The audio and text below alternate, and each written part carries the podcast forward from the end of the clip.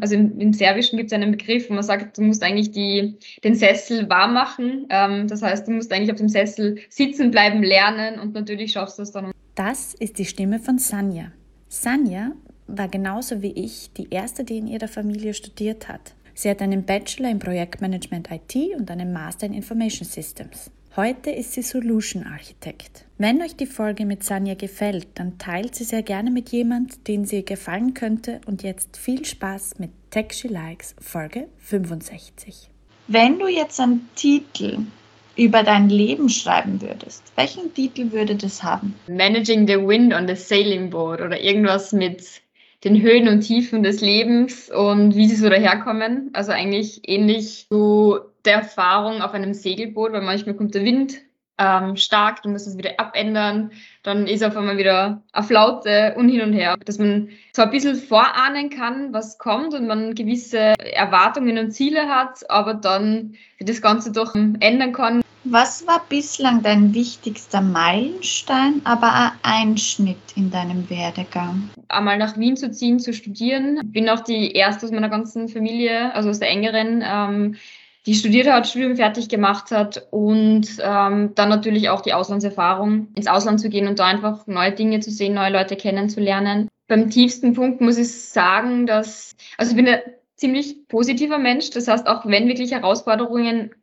gewesen sind, sehe ich das eher als, als Möglichkeit, ähm, neue Dinge zu lernen und dass jetzt sagt, dass irgendwas passiert ist, wo ich direkt auf die Nase gefallen bin und nicht weiter wusste, war jetzt in meinem Fall nicht, sondern wirklich eher, es hat natürlich äh, Rück, Rückschläge gegeben, aber eher das, das Positive daraus zu ziehen und eigentlich eine neue Tür zu öffnen, anstatt ähm, dort zu bleiben. Erst Studierende in deiner Familie, gab es da jemals so Gedanken in deinem Kopf, wie bin ich überhaupt gut genug für ein Studium, kann ich das schaffen? Genügend. Studiert habe ich Projektmanagement und IT. Davor habe ich eigentlich nichts mit IT zu tun gehabt. Und dann haben wir in der ersten Woche Netzwerktechnologien gehabt. Ähm, das war ein bisschen überfordernd, wo ich dann auch gleich äh, die Mama angerufen habe, so quasi, ja, ich bin mir nicht sicher, ob das das Richtige ist. Das gleiche eigentlich auch beim Master, wo es dann nur technischer geworden ist und äh, eher in Richtung Data Science und Mathematik gegangen ist, wo ich mir auch gedacht habe, puh, ich bin mir nicht ganz sicher, ob das, ob das das ist, was ich möchte. Aber einfach äh, durch, durch die ganze Arbeit und durch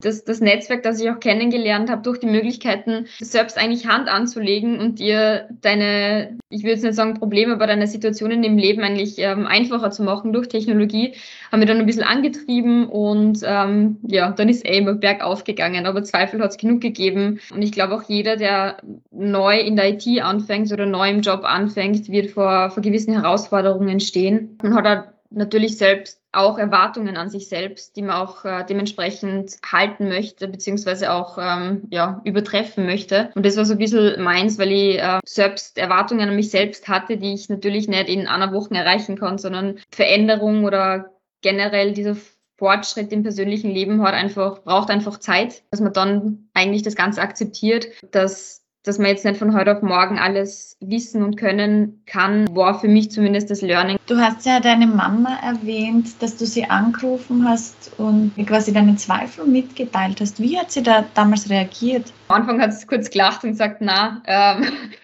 so im, im, Sinne von, ich soll mich jetzt nicht, äh, ich soll nicht zweifeln und sie weiß, dass ich das schaffe und ich soll einmal das Ganze verarbeiten, heimgehen, einmal ähm, eine Nacht Ruhe schlafen und mir dann einmal mit klaren Gedanken nochmal dran setzen. Ähm, auch natürlich, ähm, es gibt, also im, im Serbischen gibt es einen Begriff, wo man sagt, du musst eigentlich die, den Sessel warm machen. Ähm, das heißt, du musst eigentlich auf dem Sessel sitzen bleiben, lernen und natürlich schaffst du es dann und das, das war so. Also einfach Mut gegeben, dass sie, äh, egal auch was ist, auch wenn ich sage, okay, es ist vielleicht doch nichts für mich, dass sie hinter mir stehen und einfach, dass, dass man weiß, okay, man hat jetzt eigentlich den Rückhalt, ähm, sowohl eben aus, aus dieser emotionalen Seite als auch eigentlich ähm, aus der finanziellen Seite, was man ja eigentlich als Studentin auch ähm, in dem Sinne benötigt. Also ich bin ja auch nach Wien gezogen, ich bin ursprünglich aus Salzburg ähm, und für mich war das generell einfach eine komplett neue Umgebung. Du bist halt 19, du bist ähm, deine Freunde und Familie bist ja gewohnt, dass die eigentlich in der Nähe sind, auf einmal ziehst du irgendwo hin, in eine neue Wohnung und neues Studium, komplett neue Richtung, neue Leute. Also für junges, äh, ja, Jugendliche ist das, ist das schon viel zu verarbeiten am Anfang. Aber ja, wenn man Eltern hat oder Personen hat, die einen Rückhalt geben, dann ist das natürlich umso besser. Genauso auch Freunde. Also ohne, ohne die geht dann natürlich auch nichts. Hast du ähm, mit der IT vor dem Studium schon in irgendeiner Art und Weise Berührung gehabt, dass du gesagt hast, okay, ähm, ich weiß auch, was man da tut in dem Bereich. Also war das für die greifbar, die IT? Ich bin wirklich eben nichts mit IT äh, zu tun gehabt. Ähm, und ich wollte mir eigentlich äh, für das Projektmanagement habe ich mich interessiert, ähm, weil ich in meinem Matura-Projekt war ich da ähm, für das Projektmanagement zu, zuständig. Mir hat es einfach gefallen, dass ich mit den Leuten in Kontakt trete, dass ich da einfach ähm, auch äh, über den Zeitplan Bescheid weiß, was wie ähm, eigentlich ähm, definiert gehört. Und dann bin ich in die IT gerutscht, äh, in, dem, in dem Sinne. Und ja, der Halt war eigentlich ähm, die Freunde, die dann auch mit mir studiert haben, die ähnliche Erfahrungen gehabt haben. Also ein paar HTLer waren natürlich dabei, die sich äh, dementsprechend ausgekannt haben, aber andere, die einen ähnlichen Werdegang gehabt haben, die genauso äh, vor Herausforderungen eigentlich gesessen sind, ähm, wo wir eigentlich zusammen dann gelernt haben, ähm, und uns gegenseitig auch abgefragt haben. In der Schule haben wir Wirtschaftsinformatik gehabt, aber ich muss sagen, das war eher Excel und ein bisschen vielleicht Access, aber nichts wirklich Greifbares.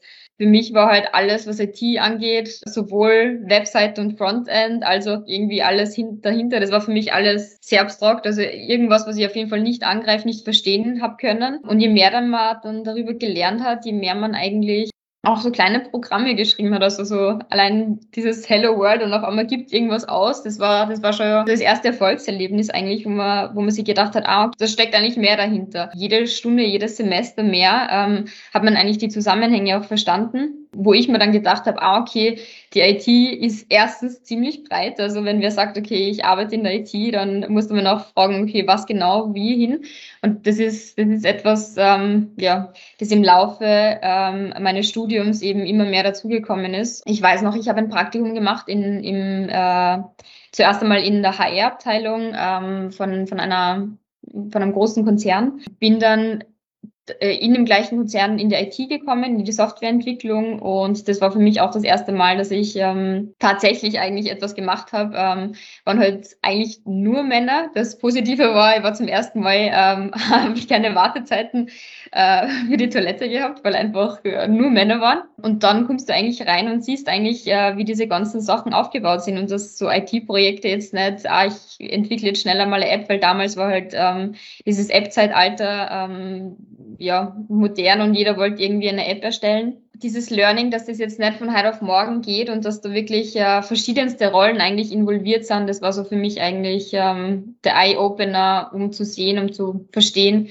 dass ich eigentlich in verschiedenste Bereiche schnuppern kann, auch wenn jetzt einer Person Software Engineering an sich selbst nicht gefällt, zu verstehen, dass es da wirklich hunderte verschiedene Wege gibt, ähm, die man eigentlich noch ausprobieren kann ähm, und wie die IT einem dann selbst eigentlich helfen kann, äh, Dinge, Dinge besser anzugehen.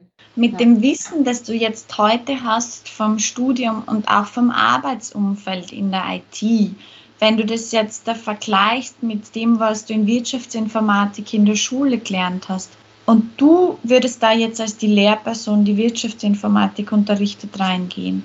Was würdest du unterrichten, um das attraktiver zu machen? Meine Meinung dazu ist, dass man, dass man diesen Content wahrscheinlich wirklich jedes Jahr ein bisschen anders machen muss. Ich würde auf jeden Fall sehr viel Gamification mit hineinnehmen. Ich würde eigentlich sehr viel einfach mit Spielen aufbauen. Du kannst einfach so viel Verständnis ähm, auch, auch an, die, an die Jungen ähm, bringen, wenn du, wenn du das Ganze eigentlich lustig aufbaust um es ehrlich zu sagen, Schule war jetzt nicht meine, meine erste Priorität. Das heißt, irgendwie muss man halt dann einen Weg finden, dass man das Ganze auch für Junge attraktiv macht. Im Sinne von Mädchen, vielleicht interessiert sie ja gerade irgendwas im Bereich von Shopping, okay, wie macht das eigentlich Zalando? Wie machen, wie macht das ASOS oder sonst irgendwie? Was könnten wir, was für Optionen könnten wir machen? Und dass sie eigentlich selbst eine Hand anlegen und selbst eigentlich Projekte machen. Also den Schülern auch die Flexibilität geben, jetzt nicht unbedingt, das ist das Projekt und das müsst ihr machen, sondern werdet kreativ, schaut mal, was ihr machen könnt. Da Vinci Labs ist, ist vielleicht ein Begriff. Da hat es bei uns einmal in der Arbeit ähm, einen, Tag gegeben, wo auch Schüler anwesend waren und die haben halt IT benutzen können, um ihre eigene beginnen, Probleme unter Anführungszeichen äh, zu lösen. Und da war ein Mädchen, das ähm, anscheinend äh, wurde ihr die Jause immer aus, dem, aus der Schultasche ähm, geklaut. Und was sie gemacht hat, es gibt so einen kleinen Chip, äh, den sie eben mit so Bausteinblöcken dann programmieren können. Die dann gemacht hat, sie so ein, so ein kleines Alarmsystem gemacht und an die Schultasche rauf, ran, rangehängt und sie musste einen PIN eingeben und wenn dieser PIN eben nicht ähm, richtig eingegeben wurde, wurde ein Sound ähm, ausgegeben. Und das finde ich halt super, weil du gibst den Kindern die Flexibilität, dass sie ähm, einerseits selbst darüber nachdenken können, was sie machen wollen und, und äh, brauchen. Und andererseits gibt es ihnen dadurch auch äh, ja, die Möglichkeit, dass sie das selbst ausprobieren. Und natürlich sind die Lehrkräfte da, das Ganze zu unterstützen, aber du setzt das halt nicht in diesen Tunnel, wo es halt nur geradeaus geht, sondern gibst ihnen eigentlich ja, einen, einen riesigen Kreisverkehr und sie können eigentlich jede Ausfahrt nehmen, die sie wollen. Einerseits eben spielerisch, aber andererseits eben auch äh, die Möglichkeit, ihnen, also ihnen die Möglichkeit geben, selbst flexibel und kreativ zu werden und natürlich auch im Team zusammenzuarbeiten, weil was bei uns in der Schule früher war das ja Wahnsinn. Also du hast immer alles alleine machen müssen, anstatt dass du die Schüler irgendwie zusammengesetzt hast und natürlich musst du musst es ein bisschen kennen, dass jetzt nicht eine Person ähm, alles ähm, äh, macht. Du hast ein paar Mal Zweifel gehabt. Was hat dich eben trotzdem angetrieben, all die diese Hindernisse zu überstehen und zu sagen, na, ich widme mich der IT und also so IT-lastig dann tätig zu werden? Bei mir war es so, dass ich am Anfang vor allem meiner, meiner Zeit ähm, bei Microsoft Zweifel gehabt habe, weil ich tatsächlich nicht also ich habe eine technische Ausbildung, aber ich war jetzt nicht auf der TU und dementsprechend bin jetzt nicht wie, wie manch andere ähm, Männer, die dann ähm, ja eigentlich mit HTL und TU den vollen Stack, ich würde nicht sagen in- und auswendig kennen, aber zumindest einmal den Überblick haben. Und für mich war es einfach so, dass ich ähm, auch äh, sehr seniore Kollegen gehabt habe, ähm, von denen ich sehr, sehr viel gelernt habe. Ich nenne es jetzt Schwäche, weil ich äh, mich am Anfang sehr oft auch mit denen verglichen habe. Ich mir dachte, boah, eigentlich müsste ich ja so sein wie die, obwohl ich ja eigentlich direkt von der Uni komme und obwohl keiner die Erwartungen an mich gehabt hat, dass ich jetzt 100% so performe wie jetzt irgendeiner, der schon 20 Jahre in dem Bereich ist und seit fünf Jahren den Job macht. Bei mir war das wirklich, also das erste halbe Jahr mit eigentlich meiner, meiner eigenen Herausforderung, mit meinen eigenen Erwartungen äh, klarzukommen, bis ich dann halt eigentlich mein Golden Nugget aus dem Ganzen war, bis ich nicht angefangen habe, mich selbst mit mir selbst zu vergleichen und dann gesagt habe, okay, wo bin ich jetzt eigentlich vor am Monat gestanden, wo bin ich vor sechs Monaten gestanden. Und das war für mich halt einfach der Wow-Effekt, weil man da dann gedacht habe, so wow, eigentlich habe ich erstens mh, mm, sehr, sehr viel gelernt, zweitens eigentlich sehr, sehr viel ähm, auch, auch ähm, erreicht. Für mich war das wirklich ähm, das Learning ähm, meiner, meiner bisherigen Karriere, dass ich ähm, einerseits meine Erwartungen selbst vielleicht ein bisschen runterschrauben sollte und andererseits einfach diese Wahrnehmung an mich selbst, dass ich, dass ich reflektiere und schaue, wie viel eigentlich ähm, jetzt in der letzter Zeit schon passiert ist. Woher kommt es, dass du so hohe Erwartungen an dich hast? Das ist eine gute Frage. Vielleicht Persönlichkeitseinstellung, ich weiß nicht. Aber es war eigentlich schon immer so. Also auch in der Schule wenn ich etwas machen wollte, dann wollte ich das unbedingt äh, super toll machen. Wenn ich äh, irgendwann an, an Sport angefangen habe, wollte ich unbedingt, dass ich den in geschätzt drei Stunden schon beherrsche und irgendwie mit den ganzen Profis Mittwoch oder so. Also in dem Sinne kann sein, dass das irgendwas war in meiner Kindheit, das mich getriggert hat, das weiß ich nicht.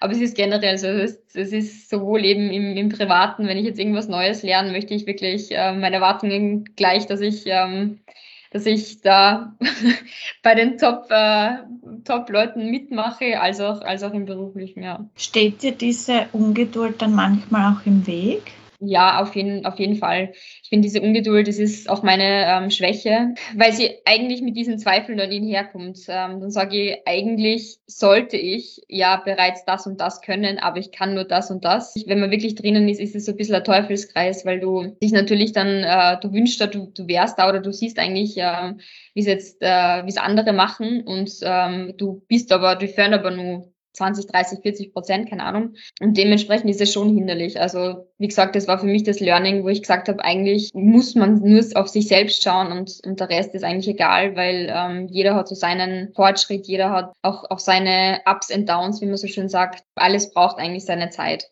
Ich bin auch ein sehr ungeduldiger Mensch und ich habe das gerade im informationstechnologischen Bereich sehr oft als Nachteil empfunden. Es geht einfach nicht immer, dass man die Dinge so schnell versteht in der IT, sondern manchmal braucht es einfach wirklich Zeit und auch eine lange Zeit, bis man was kapiert. Gerade in der Softwareentwicklung war das bei mir immer was für mich sehr schwierig war, weil ich das am liebsten schon gestern gehabt hätte, dass das funktioniert. Das war aber schon ein Thema, dass ich gesagt habe, okay, heute, ich, ich lasse es sein. Ähm, und dann morgen habe ich eigentlich wieder die Energie bekommen und dann haben wir gedacht, na, jetzt habe ich schon so viel Zeit investiert, ich werde das jetzt sicher nicht aufgeben und dann ähm, wieder weitermachen.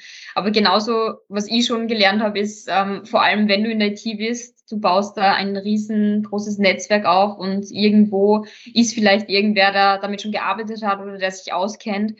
Und die Leute, also zumindest die, die ich kenne, sind wirklich sehr hilfreich. Ähm, äh, vor allem auch selbst in, in der Firma, wo man, wo man arbeitet, ähm, wo man eigentlich dann auch eben nach, nach Hilfe fragen kann. Also das ist, ist jetzt, ähm, vielleicht war das früher mal so, zumindest bei mir in der, in der Kindheit, dass du gesagt hast, wenn du nach Hilfe fragst, ist das eigentlich ein Zeichen von Schwäche.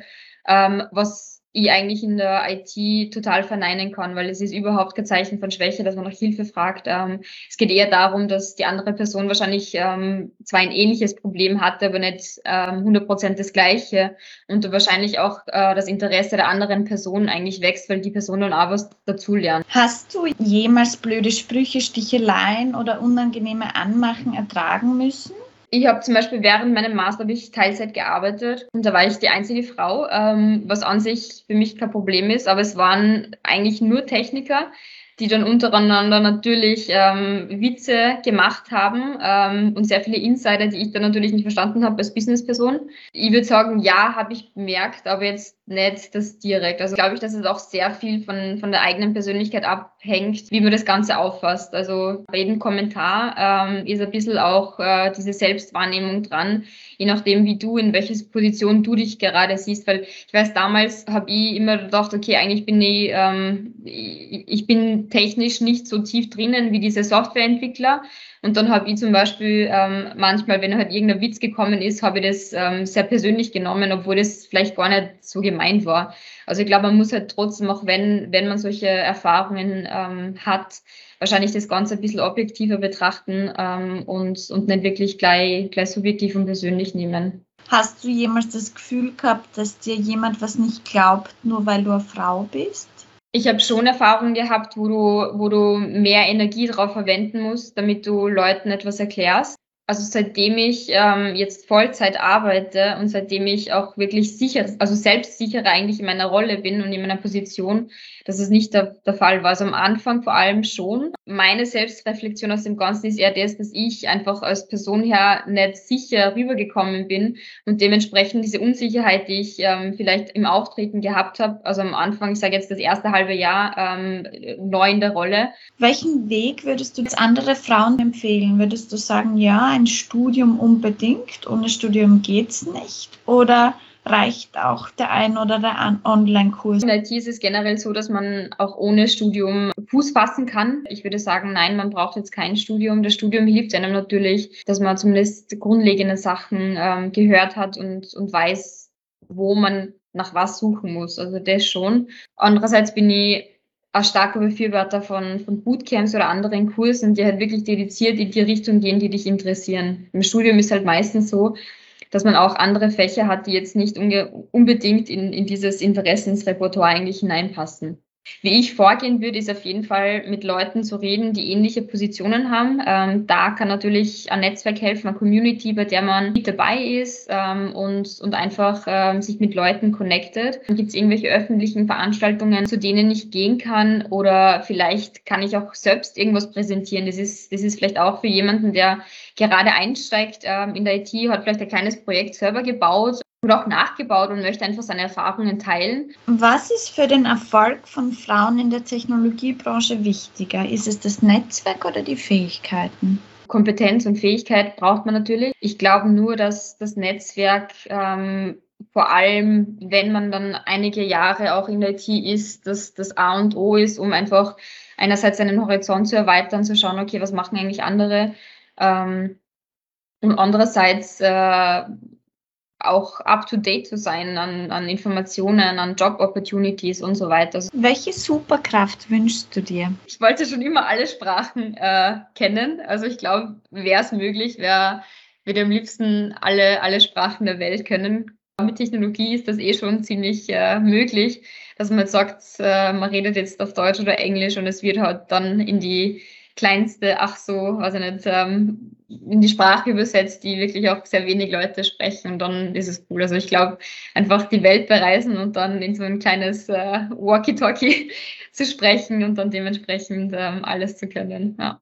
Geht mir genauso. Jedes Mal, wenn ich in einem Land bin, wo ich die Sprache nicht spreche, denke ich immer, ich würde die Sprache so gern kennen. Und du hast es jetzt schon gesagt, Technologie kann uns dabei helfen, dann diese Sprachen zu sprechen. Wo oder wie schaut dein Alltag jetzt aus, dein privater Alltag? Ist der technologisiert? Also lässt du dir von Technologie helfen? Vor allem am Handy lasse ich mir schon sehr viel helfen. Ähm, also Siri ist bei mir ähm, eigentlich sehr oft ähm, in Verwendung eigentlich alles, was, was mit dem Handy zu tun hat, ist in Verwendung. Aber mein nächstes Projekt ist auf jeden Fall, dass ich, dass ich unsere Pflanzen draußen, dass ich ein Bewässerungssystem baue. Aber ja, ich lasse mir helfen. Ich, ich finde es auch super spannend, ähm, einfach alltägliche Sachen, die du eigentlich ähm, optimieren kannst oder automatisieren kannst, ähm, dementsprechend abzugeben und nicht selbst daran zu denken. Lustig, dass du das ähm, Bewässerungsbeispiel erwähnst. Ich bin gerade dabei, die bestmöglichste technologische Lösung zu finden, um eben an meinen Garten zu bewässern oder meine Pflanzen in der Wohnung zu bewässern, weil mir geht einfach immer alles ein. Und das ist gar nicht so einfach. Also ich habe festgestellt, dass das meiste, was es gibt, ja analog ist. Also halt quasi dann mit Plastikflaschen zu arbeiten, die man halt dann ähm, anhängt. Mein Nachbar macht das zum Beispiel, denn sein ganzer Balkon ist voll mit Plastikflaschen und ich habe echt, ich habe schon Stunden aufgewendet zu recherchieren und bin nach wie vor sehr enttäuscht, ähm, dass mir eigentlich, dass es technologisch eigentlich da noch nicht die Lösung gibt, beziehungsweise wenn es eine gibt, dass es meistens ein kleiner Topf ist und das, der dann Unmengen viel Geld kostet noch. Wenn du jetzt in der Früh aufstehst, was ist das Erste, was du auf deinem Smartphone machst? Also bei mir ist das Handy in der Nacht eigentlich immer Flug Flugzeugmodus. Dementsprechend ist das Erste, was ich mache, dass ich mein Handy mal einschalte. Ja, sehr viele oder in den meisten Fällen sehr viele Notifications bekomme. Unter anderem eben sehr oft auch soziale Medien wie WhatsApp und, und Instagram. E-Mails plus äh, Nachrichten zu checken, kurz einmal zu schauen, ob eh alles eigentlich ähm, in Ordnung ist und dann eigentlich äh, zur Kaffeemaschine zu gehen. Wenn du jetzt für einen Tag nochmal eine Jugendliche sein dürftest oder ein Kind sein dürftest, was würdest du machen? Ich glaube, ich würde viel mehr Zeit investieren, zu verstehen, was mich eigentlich interessiert, ähm, weil meine Entscheidung, in welche Schule zu gehen, war eher darauf, ähm, ja, was, oder hat eher darauf basiert, was haben eigentlich meine Freundinnen gemacht äh, und Freunde gemacht und ähm, ja, dann mache ich das halt auch. Sondern eher dahin, da in, in die Richtung zu gehen, dass ich eigentlich ähm, eine Bezugsperson habe, die mir da eigentlich hilft und ähm, mir die richtigen Fragen stellt, wie zum Beispiel, ähm, was mich interessiert, ob ich irgendwie Vorstellungen habe, ähm, wo ich mich mal sehe, beziehungsweise auch Sachen auszuprobieren, vielleicht Ferialjobs zu machen, die aber wirklich auch zielführend sind. Also ich habe Ferialjobs gemacht, aber einfach nur selbst ein bisschen Taschengeld zu verdienen und die haben eigentlich nichts damit zu tun gehabt, was ich vielleicht irgendwann einmal in Zukunft arbeiten wollen würde. Da mehr, mehr ähm, Energie auch aufzuwenden, um mich als, als Jugendliche in die richtige Laufbahn zu, zu bringen, weil ich glaube, ähm, hätte ich früher mit IT begonnen, wäre ich vielleicht in eine HTL gegangen.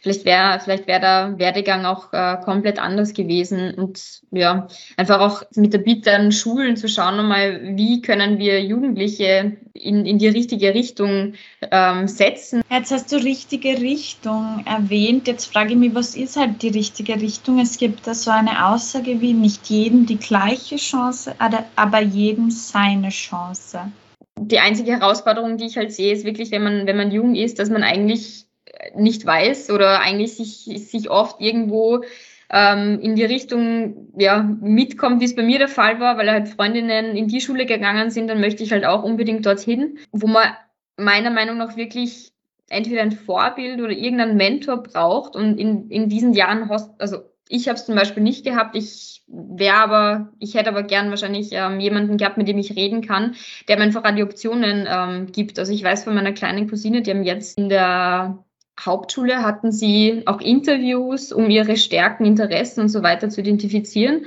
und sie dann eben mit, mit gewissen Optionen, also ihnen gewisse Optionen zu geben, die sie halt dann mit heimnehmen können und mit den Eltern dann besprechen können. Und sowas finde ich halt schon super. Steigen wir heute auch viel zu schnell in einen konkreten Beruf ein? Das glaube ich schon. Ähm, weil es einfach, glaube ich, auch sozial ein bisschen so getrieben ist, dass man ja gleich nach der Uni gleich einen Job finden muss, ähm, beziehungsweise du darfst da jetzt, du solltest oder darfst da aus, aus gesellschaftlicher Sicht, ähm, darfst eigentlich fast keine Auszeit nehmen, weil dann wirst du vielleicht gleich abgestempelt aus, ähm, ah, okay, sie oder er will nicht arbeiten und oder weiß nicht, was er im Leben tun soll. Und eigentlich war es ja vor Jahren so, dass du da einen Job gefunden hast, ähm, dir ein Grundstück gekauft hast, ein Haus gebaut hast und eine Familie gegründet hast. Und das ist so ein bisschen, ich finde schon, dass es noch ein bisschen nachhinkt für ähm, jetzt unsere Generation, weil einfach, ähm, weil es einfach von damals noch so gewohnt ist und du irgendwie schon von, von dieser Gesellschaft, sage ich jetzt einmal, ähm, diesen Druck ein bisschen auch bekommst. Würde ich jetzt noch was anderes machen nach dem Studium, würde ich mir, glaube ich, noch ähm, generell Auslandserfahrung ähm, gönnen, um einfach meinen Horizont zu erweitern, mal zu schauen, okay, was macht, was macht man eigentlich ähm, in Asien? Ähm, kann ich eine andere Sprache lernen? Wie, wie ist die generelle Arbeitskultur in, in anderen Ländern und so weiter? Also ich finde schon, dass man zu schnell eigentlich in dem, in dem Bereich kommt. Nichtsdestotrotz glaube ich, dass jetzt vor allem unser, unsere Generation sich ähm, hier und dort Sabbaticals oder eben so kurze Auszeiten nimmt, was ich, was ich sehr befürworte. Weil es gibt einfach einerseits die Möglichkeit, dass du wieder Energie sammelst ähm, für, für neue Herausforderungen und andererseits eben die Möglichkeit, dass du Dinge von woanders vielleicht zurück nach Österreich nimmst und dann ähm, ja, Sachen anders angehst. Vielen lieben Dank. Danke dir. Das war die Folge mit Sanja. Wenn euch die Folge gefallen hat, dann freue ich mich sehr, wenn ihr Texty Likes abonniert bei Apple Podcasts und Spotify und wenn ihr gerade bei Apple auch eine Bewertung da lasst. Für Feedback könnt ihr mich auch erreichen unter Texty Likes bei Instagram, bei Facebook, bei LinkedIn oder über meine Website www.textylikes.co.